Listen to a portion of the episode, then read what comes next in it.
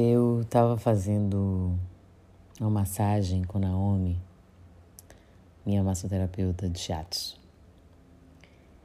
E eu não estou tirando onda, não. Por que, que eu fiz questão de falar qual é a técnica? Porque quem faz, ou quem fez, ou quem sabe um pouco sobre shiatsu, sabe que essa pressão dos dedos, né, que os massoterapeutas fazem na gente eles é, têm um, um, poder de desfazer os nós de tensão que a gente vai acumulando em muitas áreas do nosso corpo.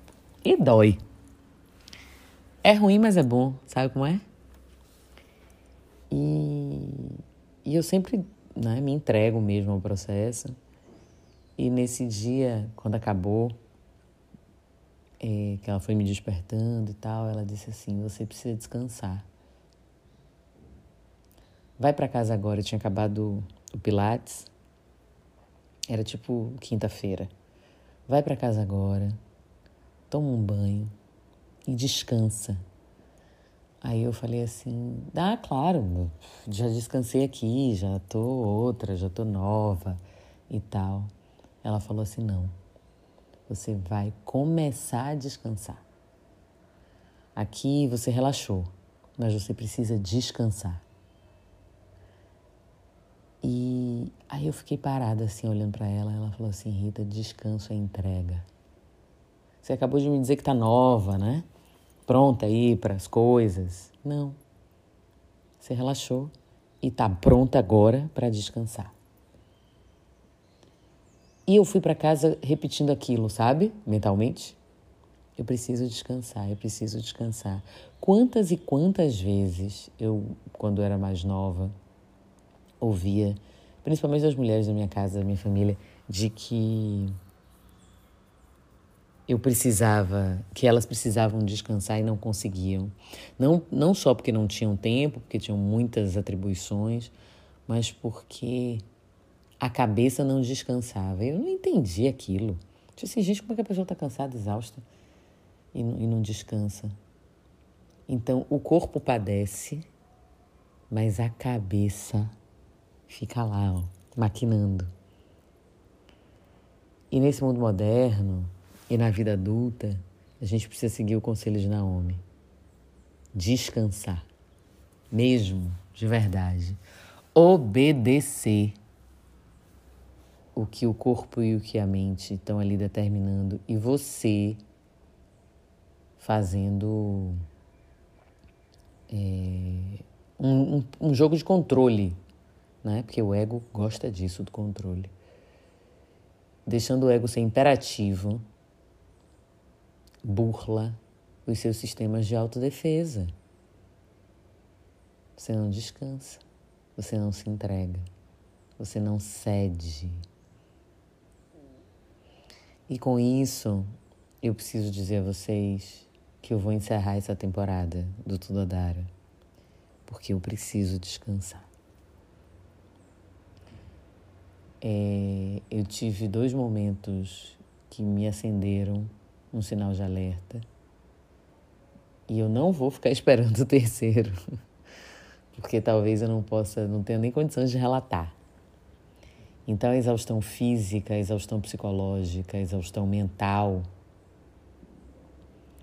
são armadilhas que nós criamos para nós mesmos, porque somos os únicos e as únicas responsáveis por esse esticar de corda nesses ambientes e nesses aspectos. Ah, porque o mundo nos exige, o trabalho nos exige, a sociedade nos exige, as pessoas nos exigem, é, mas nós sempre estamos prontos ou prontas para responder a essas exigências, não é?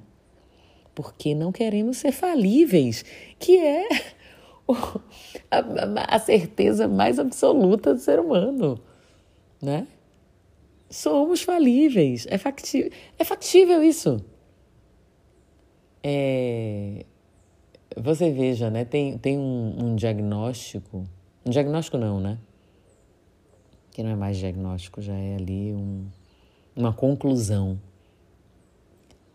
para morte em muitas situações, morte, morte física, né? Estou indo para os extremos, para deixar a coisa bem evidente.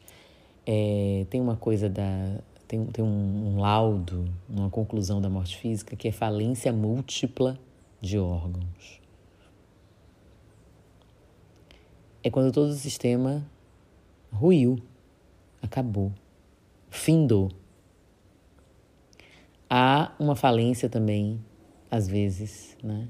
De novo, falando ainda de morte física, de um órgão ou outro.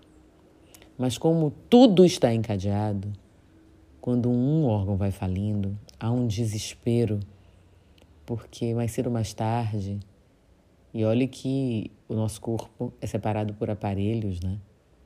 Por conjuntos, equipamentos, conjuntos de órgãos que formam é, o aparelho digestivo, o, o aparelho motor, né? Locomotor. Mas está tudo interligado. E há um desespero mesmo quando há uma falência de um desses órgãos que são primordiais para o funcionamento do todo. Então reconheça isso e descanse.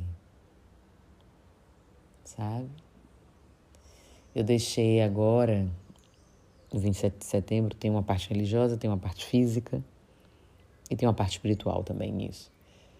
De comer carne vermelha farofa, aí farofa é promessa total, que é sacrifício. Amo farofa.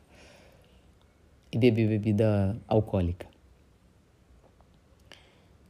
E aí, em tese, é até 2022, né? Primeiro de janeiro de 2022 eu estaria liberada, mas não sei se me liberarei disso. Porque eu preciso de total sanidade, nenhum entorpecimento de nenhuma ordem para enfrentar esse momento que eu estou vivendo. A minha mentora, é, Heloísa Simão, já falei dela aqui algumas vezes, nos trouxe a experiência de um aprofundamento, de um estudo, de um livro que eu estou pegando aqui agora, chamado Um Curso em Milagres. Desde que eu comecei com a Heloísa, acho que foi 2018. Ela fala desse livro. No início da pandemia eu comprei esse livro. É um livro de consulta, porque ele é bem grande, eu não li todo. E tem uma parte aí já é da revisão, aí já é o avançado. No, na página 289 que ele traz algumas lições assim. E eu vou compartilhar agora aqui com vocês. Minha mente contém só o que eu penso com Deus. O perdão é a chave da felicidade. O perdão oferece tudo o que eu quero. Agradeço ao meu Pai, ao Poder Superior, ao que você, enfim, reconhece e reverencia por suas dádivas para mim, que eu me lembre de que sou um com Deus. Que aí são aqueles ensinamentos do eu sou. Em quietude recebo hoje o verbo de Deus, a importância de descansar, de silenciar a mente, até para receber as maravilhas que vêm dos céus. Para você perceber, porque às vezes na correria você não percebe e fica ali, ó, só na reclamação. Tudo que eu dou é dado a mim mesmo. Coisa mais bem-aventurada é dado que receber.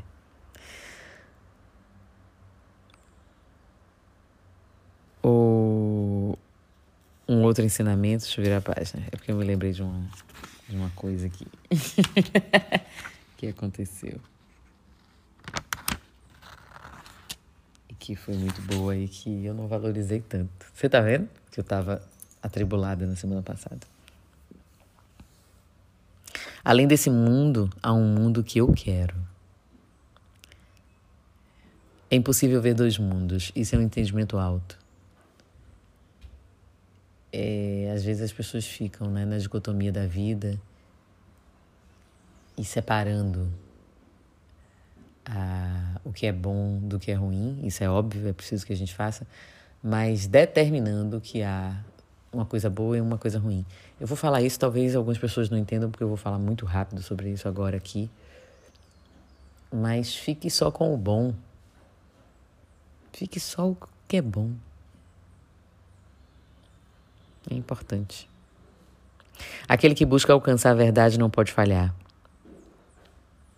Libera o mundo de tudo aquilo que eu pensava que fosse. Não darei valor àquilo que não tem valor. Que eu perceba o perdão tal como é. Quando sou curado, não sou curado sozinho ou sozinha. O céu é a decisão que eu tenho que tomar. Minha mente contém só o que eu penso com Deus. Senhoras e senhores, muitíssimo obrigado por essa jornada de autoconhecimento. Eu espero verdadeiramente que tenha sido proveitoso para todo mundo que ouve a Dara, que replica, que compartilha esse conteúdo, que maratona, assim como foi para mim. Dividir esse pouco, pouquíssimo, estou engatinhando nisso, desses conhecimentos. E eu quero dizer que eu vou parar